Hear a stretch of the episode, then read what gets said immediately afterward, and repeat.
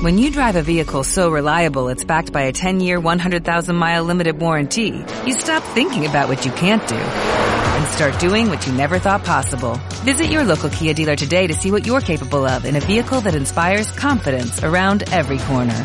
Kia, movement that inspires. Call 800-333-4KIA for details. Always drive safely. Limited inventory available. Warranties include 10-year 100,000-mile powertrain and 5-year 60,000-mile basic. Warranties are limited. See retailer for details.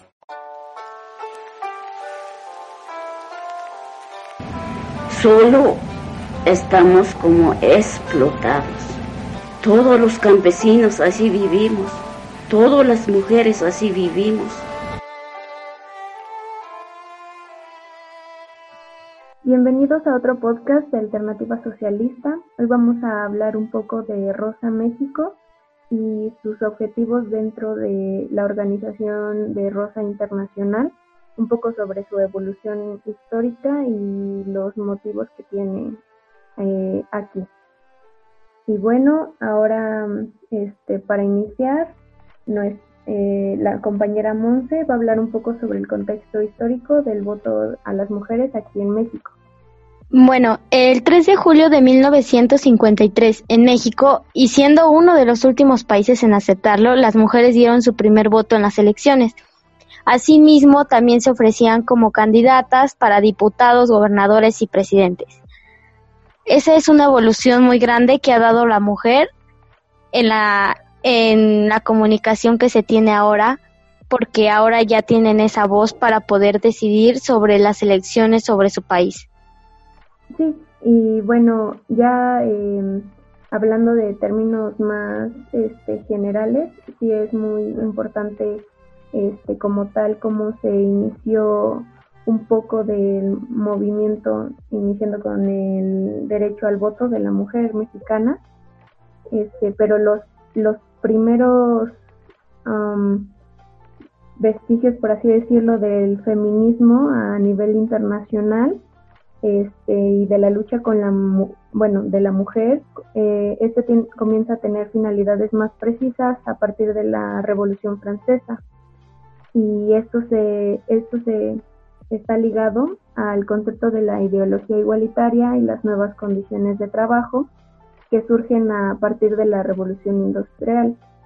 Mm, todo inicia con de Gouges, este, que es autora de la Declaración de los Derechos de la Mujer y la Ciudadana de 1791 y la reivindicación de la mujer antes de, bueno, de sus derechos naturales y cómo estos comienzan a tener importancia y todo este movimiento a partir de la Revolución Francesa pues evidencia cómo los derechos naturales de la mujer están limitados por la tiranía del hombre. El feminismo debe verse como una evolución, en el aspecto de cómo las mujeres toman el turno y gozan las oportunidades que tiempo atrás no se les permitía. Un cambio evolutivo, en el que ahora las mujeres destacan por su belleza o su conocimiento, porque del mismo modo ellas lucharon por ello para conseguir ese cambio con el que tenemos en la actualidad, con protocolos en protección en los derechos humanos, con artículos de constituciones, entre muchas cuestiones. Ese es un avance muy notorio, ya que ahora las mujeres pueden opinar y pueden saber si destacan por su belleza por el mero gusto de querer hacerlo ahora no se, siente, se tienen que sentir obligadas, no, ahora ya no es como lo era antes, que las mujeres tenían que estar en su casa y tenían que cocinarle a sus esposos, a sus hijos. Ahora cada mujer es libre de decidir qué es lo que quiere hacer con su vida y con su cuerpo. Sí, y en realidad como para tal emancipación de la mujer, este, el reconocimiento y del reconocimiento de nosotras como sujetos de derechos dentro de la sociedad ha sido una lucha interminable y ha ido en ascenso desde la desde la revolución industrial.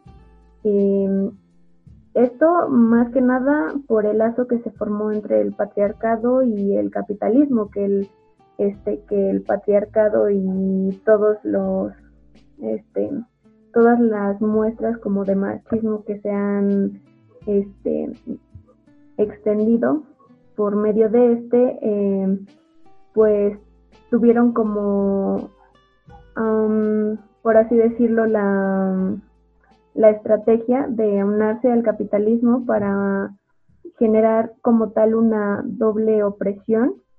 Y bueno, desde Olim de Gush se buscó esta equidad entre los trabajadores e igualdad de oportunidades laborales. Pero como dijo Rosa Luxemburgo, la emancipación de las mujeres va de la mano de la liberación de los trabajadores. Y pues incluso hasta Flora Tristán también vincula las reivindicaciones de la mujer con las luchas obreras y expresa que la mujer es la proletaria del proletario y que hasta el mismo hombre y el más oprimido quiere oprimir a otro ser y este es su mujer. Em, y pues ella como tal y se inclina igual un poco por la figura del feminismo latinoamericano. Este, y bueno, la expresión más clara de la desigualdad entre hombres y mujeres y del patriarcado es eh, el machismo. Ah, se conoce, y bueno, ya conocemos como tal lo que es este el machismo y, cómo ha generado esta opresión sistemática que se ha visto fortalecida por el mismo capitalismo, que es este a lo que Flora, Flora Tristán y Olim de Gush y este, Rosa Luxemburgo han, han tratado como de explicar a lo largo de la historia y que durante muchos de los movimientos que se dieron en sus respectivas épocas pues han tratado como de evidenciar que realmente la completa emancipación de la mujer se logra con la misma el mismo cambio de sistema. Y bueno, nuestra compañera eh, Cora va a mencionarnos un poco más acerca de lo que se trata de explicar con respecto al feminismo socialista, que si bien um, el feminismo liberal ha intentado poner a las mujeres en los cargos como más importantes, eh, realmente no está generando como tal la emancipación total, ya que este mismo sistema, al unarse al patriarcado, ha, continuado como con esa opresión sistemática, ya sea por ah, medios de comunicación o mercadotecnia, y eso se ha visto bastante em, claro, ah, incluso dentro del mundo de las artes o del cine, pero bueno, eso es como otro tema a mencionar. Y bueno, para mm, introducir un poco este tema más en América Latina, ya que el feminismo este, alrededor del mundo sí, sí cambia de cierta manera debido a, a, que, a las condiciones sociales en las que se encuentra. Y como notamos aquí en América Latina, pues el machismo e incluso el sistema capitalista sí está estructurado de cierto modo como para oprimir sin sentir que estamos oprimidas como tal. Y no sé qué pueda mencionar este, nuestra compañera Monte al respecto. Claro, Debbie. Por ejemplo, la expresión más clara de la desigualdad entre hombres y mujeres y del patriarcado es el machismo, ya que esta es la idea de superioridad del hombre sobre la mujer ya que éste se considera que, que debe de estar bajo su amparo ocupando un lugar secundario. A pesar de que en Latinoamérica existan leyes acerca de que las mujeres tienen que ser libres y decidir, e incluso la mujer trabajadora sigue sufriendo por parte del machismo, como por ejemplo cuando vas a una empresa y a una mujer le piden cierta complejitud física sobre su cuerpo, que tiene que estar más delgada, que tiene que tener bastante cuerpo y así, entre otras cosas. Ese es un problema muy grande del machismo, ya que estamos acostumbrados a que si una mujer trabaja, tiene que verse bien y si no, no está haciendo bien su trabajo. Y ese es un error. Obviamente las mujeres no por su físico es que sepan menos o sepan más. Inclusive puedes contratar a cualquier mujer y esa mujer puede responder siendo la mejor, la mejor secretaria, la mejor contadora.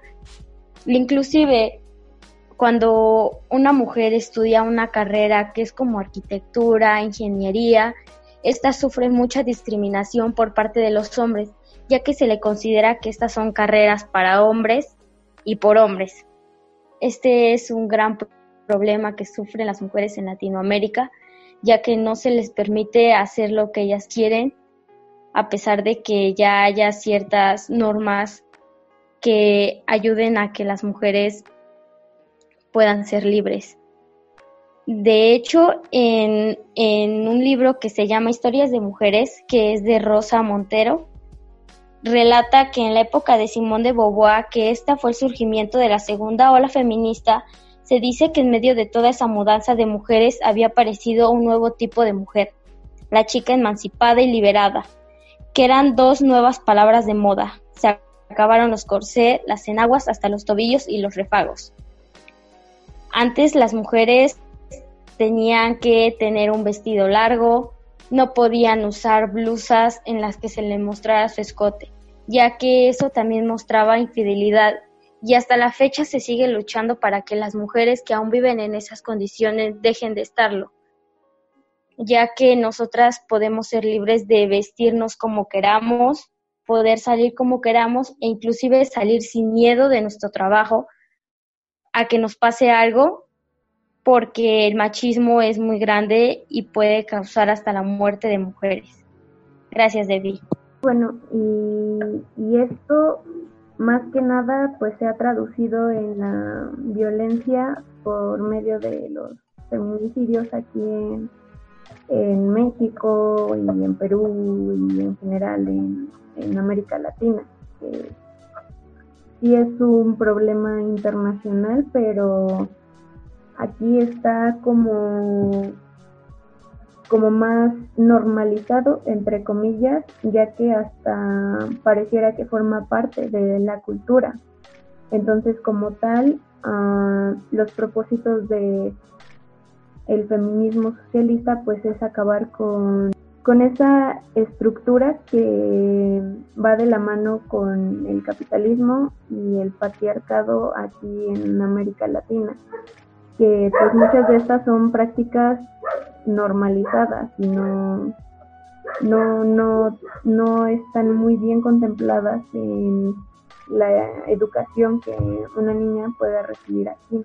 Entonces, uh, justo ahora es lo que nos va a mencionar nuestra compañera Cora acerca del feminismo socialista y mm, como tal la organización de Rosa Internacional. Y pues por nuestra parte, eh, eso sería todo. Ahora le damos la palabra a la compañera Cora. El feminismo socialista, bajo mi punto de vista, son dos cosas fundamentales. Uno es el entendimiento de que todas las mujeres y personas LGTBQ sufrimos la opresión patriarcal, la opresión machista, pero cómo la sufrimos es bien distinto dependiendo de qué clase seas. Por ejemplo, si mi jefe me acosa en el trabajo, es bien distinto si yo puedo poner mi renuncia y buscar otro trabajo sin problemas, sin prisa, porque tengo dinero, que si no me puedo permitir perder ni un salario para pagar todas mis facturas al final de mes. Si mi pareja es abusiva, no es lo mismo si tengo posibles para encontrar otra casa y vivir por mi cuenta que si tengo que mantenerme con él porque no puedo pagar una renta por mí misma. Como madre no es lo mismo si puedo pagar una nani que me cuide a los críos mientras yo trabajo en, crecer mi, mi, carrera profesional que si tengo que conciliar y buscar un trabajo que me permita hacer todo al mismo tiempo. No es lo mismo si me puedo pagar un taxi para volver en la noche tarde a casa después de salir con mis amigos o si tengo que andar sola por las calles. El feminismo socialista considera que la experiencia de la presión patriarcal no puede desligarse de ninguna manera de la opresión que sufrimos como trabajadores y como, como miembros de la clase desposeída. Y por tanto es fundamental que seamos nosotros los oprimidos como mujeres, como personas LGTBQ y como trabajadores los que lideremos el movimiento por nuestra liberación. No me vale de nada poner a una mujer como presidenta o como directora de una gran compañía. Ellas continúan perpetuando la explotación que nos pone en esta situación. Por ejemplo, Angela Merkel en Alemania no solucionó el problema de las mujeres en ese país, por el contrario, reduciendo los derechos laborales ha puesto a las mujeres alemanas en una situación más precaria y más dependiente de sus parejas. Por eso necesitamos un movimiento que entienda nuestra doble presión y que nos libere no solo como mujeres o personas LGTBQ, sino también como trabajadores. Y para eso es fundamental que seamos nosotros, como trabajadores, los que lideremos nuestro movimiento de manera democrática y participativa. La segunda propuesta que yo creo que es también muy importante del feminismo socialista es la necesidad de entender y analizar no solo el patriarcado como existe hoy en día, sino también su origen y cómo se ha perpetuado y cómo se perpetúa. La estructura del patriarcado no es intrínseca a la especie humana. Por ejemplo, eh, para los cherokees es la mujer y no el hombre la que es el centro de la sociedad, de la propiedad, etc. La estructura del patriarcado aparece en respuesta a unas necesidades muy concretas y se perpetúa a través de los siglos para satisfacer esas necesidades. Y pensemos por un segundo, vivimos en un mundo en el que el 1% de las personas más ricas poseen más del 50% de la riqueza mundial. Si ampliamos al 10% más rico, poseen en conjunto el 85% de la riqueza mundial. El 50% de la población más pobre posee solo el 1% de la riqueza mundial. ¿Cómo puede mantenerse un sistema en el que la mayoría de nosotros tenemos nada, mientras unos pocos millonarios poseen todo, dinero, poder, recursos, etcétera? Es el viejo dicho de divide y vencerás. Divide por género, divide por color de piel, divide por país de origen, por religión, divide, divide, divide y evita que la mayoría nos unamos en contra de esos pocos millonarios. Estas divisiones son fundamentales para la clase dominante, para la clase capitalista, y por tanto esa clase necesita perpetuar y reforzar la estructura del patriarcado y lo continuarán haciendo mientras se mantengan en el poder. Por ejemplo, en los años 60-70, el movimiento feminista causó tremendos cambios en la percepción de la mujer, de nuestro papel en la sociedad. En muchos países se ganó el derecho de las mujeres a controlar su cuerpo, su reproducción, se ganó el derecho de aborto, ganamos acceso a profesiones que habían estado vetadas para nosotras. Y eso es muy importante. El movimiento gay también ha ganado el derecho al matrimonio en muchos países. Pero en la práctica, ¿dónde nos encontramos ahora?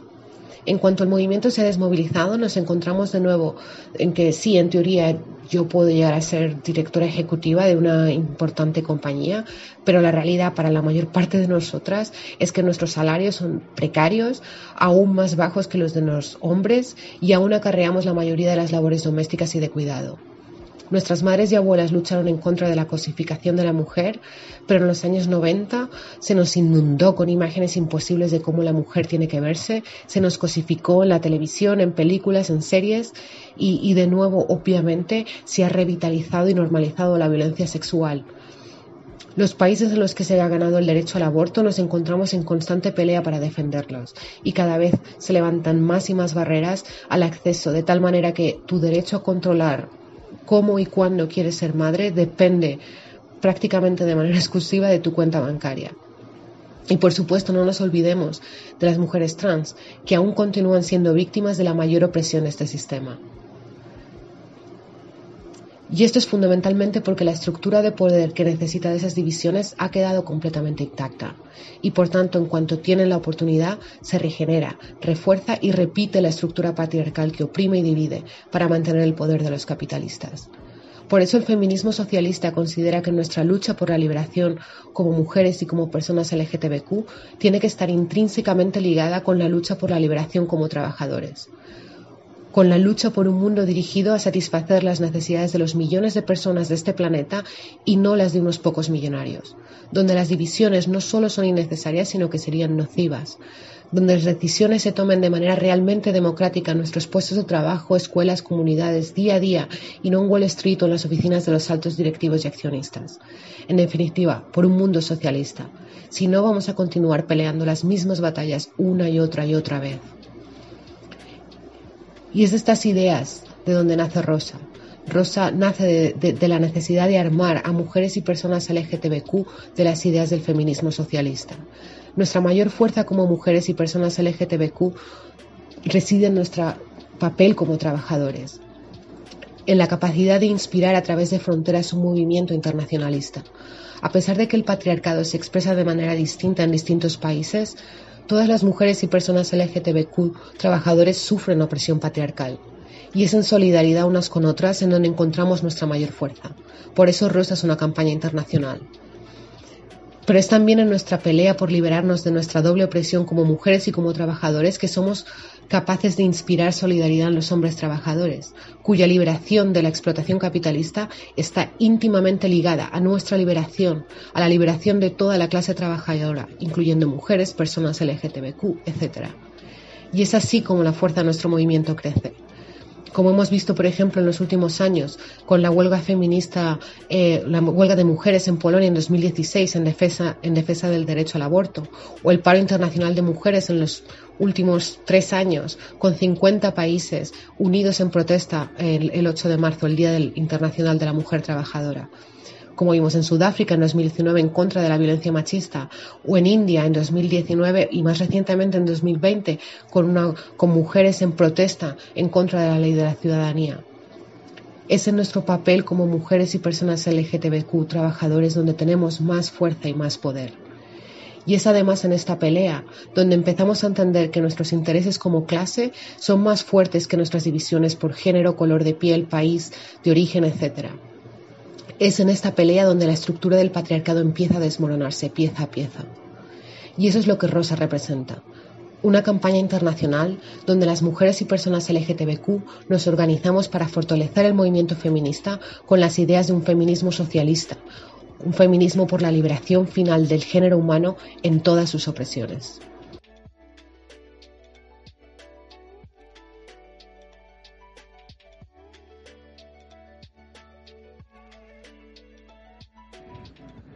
Mi nombre es León Fierro de Mexicali Resiste, eh, una organización que se creó popularmente, ¿no? Eh, de manera, pues, digamos, espontánea, un tanto espontánea, aunque sí, pues, varios eh, de nosotros ya teníamos una historia de lucha en, varios sectores y veíamos una, una, grave problemática que se veía venir con, con un gobernador eh, pues empresarial, Kiko Vega, que impulsaba una ley privatizadora del agua, en, esto en el 2016, y un decreto eh, por el cual eh, se constituían varias asociaciones público-privadas, que no es otra cosa más que asociaciones entre algunas empresas y el gobierno, de tal manera que el gobierno les da pues muchísimo dinero y emprenden algunos proyectos. Uno de ellos era la desaladora de Rosarito,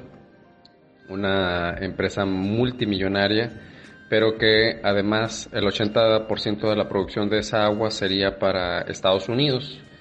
Era un, e incluía un, acueducto que iba desde Rosarito hasta la mesa de Otay, California.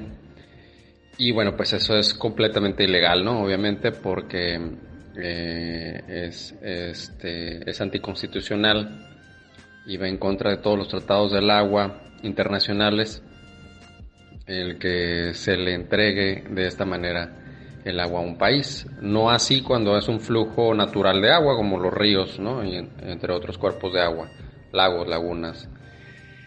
Y, bueno, eh, a, la par, este, eh, seguían con, la construcción de una cervecería, Constellation Brands, en ese tiempo, en inicios del 2017, todavía no era muy conocida, se dio a conocer precisamente por el, el boom de las manifestaciones y se empezó a conocer pues todos los daños que podría ocasionar, todas las consecuencias y que era una de las, de las principales este, cosas que se tenían que, defender, ¿no? La, en la defensa del agua, este, defender la, no construcción de la cervecería Constellation Brands. Eh, y bueno, y se impugnó la construcción de un acueducto. Eh, los ejidatarios impusieron eh, una demanda y se logró que se, que se eliminara la, la intención de construcción de un acueducto, un mega acueducto para la cervecería con Selection Brands y ahí creo que fue pues uno de los, de los grandes inicios de, la lucha, ¿no? Eh, se logra que se abrogue también la ley privatizadora del agua de Kiko Vega, inicios de ese 2017, y este, y bueno, se sigue, ¿no? Con una serie de manifestaciones, eh, se logra que se retrasen las obras de la, de la cervecería, eh, se pide, ¿no? Que se revisen, este, pues los trámites, por ejemplo, el manifiesto de impacto ambiental, entre otras cosas, pero bueno, eh, entre el gobierno de Peña Nieto, Kiko Vega y el presidente municipal, este, Gustavo Sánchez, pues logran eh, seguir adelante con ese proyecto. Cuando sucede el cambio de gobierno, bueno, se espera que el, el, nuevo gobierno, encabezado por Andrés Manuel López Obrador, pues eh, saque de, de, Baja California la cervecería, ¿no? Que logre eh, hacer respetar el derecho ciudadano de los baja californianos. Y, bueno, es hasta, hasta hace unos meses que se, se hace una consulta organizada por el gobierno federal pero no se, no se va, ¿no? A pesar de que la consulta fue avasallante en contra de la cervecería, eh, sigue la construcción de, la cervecería y el gobernador Jaime Bonilla, el nuevo gobernador, este, que entra pues no en todo este eh, proceso, em, sigue buscándole opciones a la cervecería, ¿no? Crea una super secretaría del agua con una serie de reformas para incluso criminalizar la, protesta y la lucha en la defensa del agua eh, judicializar este, y, bueno, y lograr un acaparamiento del agua incluso por encima de la Constitución. Muy recientemente crean una mesa de trabajo especializada en agua entre los empresarios y el, el secretario del agua, Salomón Faz, el nuevo secretario del agua, pues buscando las alternativas de fuente de agua en el estado, ¿no? Y hace unas declaraciones el secretario del agua, Salomón Faz, eh, y el gobernador de que efectivamente no, no quieren que se vaya, este, ellos tajantemente no lo, lo, lo dicen, ¿no? que le están buscando las alternativas de fuentes de agua, incluso una negociación con el gobierno de Estados Unidos para que dote el agua suficiente a la empresa cervecera. cuestiones bastante aberrantes, ¿no? Bastante infames. Y bueno, pues nosotros seguimos exigiendo pues que se, que se respete la voluntad popular eh, y sobre todo pues eh, la defensa de, de nuestro derecho humano al agua. Eh, y bueno, pues que se castigue también pues toda esta serie de arbitrariedades, ¿no? Como esta, esto que está sucediendo pues con, con una super secretaría del agua, le decimos super secretaría del agua porque pues se superpone, ¿no? Este, agandalla los derechos del agua y por eso vemos súper necesario que se elimine esa Supersecretaría del Agua y las reformas que ha estado impulsando el gobernador Jaime Bonilla, que entre otras cosas, pues busca judicializar, ya creó eh, o le dio la figura de recaudadora fiscal a las, a las comisiones estatales de servicios públicos municipales. Y con esto, pues poder eh, judicializar a, los deudores, ¿no? Este, también eh, instruyó para que se, se, diera una figura legal de cárcel para quienes deban, deban agua, ¿no? Entonces, bueno, pues todo esto es bastante eh, irracional, obviamente, y en perjuicio del pueblo de Baja California, y pues que también abre una puerta para, para el resto del país, ¿no? dando, dando este ejemplo nefasto. Eh, y, que, y que, bueno, pues a, a, mayor o menor medida se ha estado dando una privatización y un acaparamiento y, un, y una entrega de, de los recursos eh, desproporcionada para, para, las industrias, ¿no? en, este caso para la cervecería, pero para un sinfín de, de industrias a nivel nacional por lo que es importantísimo que, se ponga freno a este tipo de, funcionarios, de gobernantes que están excediendo incluso de sus propias facultades, pero además este, creando leyes pues, completamente nefastas.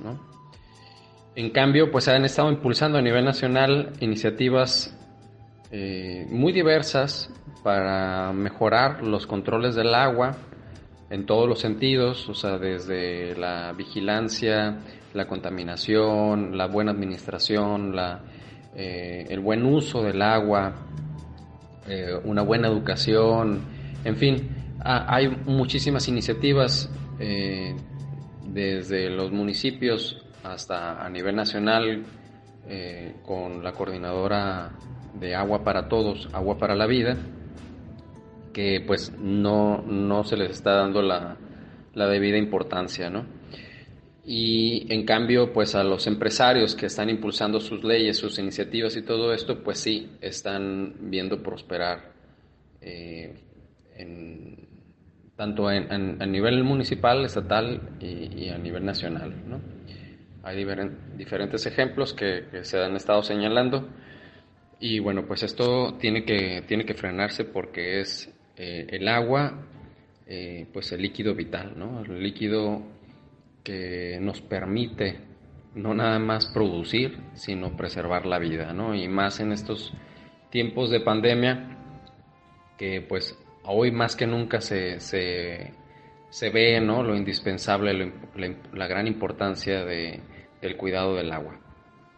Pues muchas gracias por abrirnos este espacio y, y bueno, seguimos en contacto. Muchas gracias.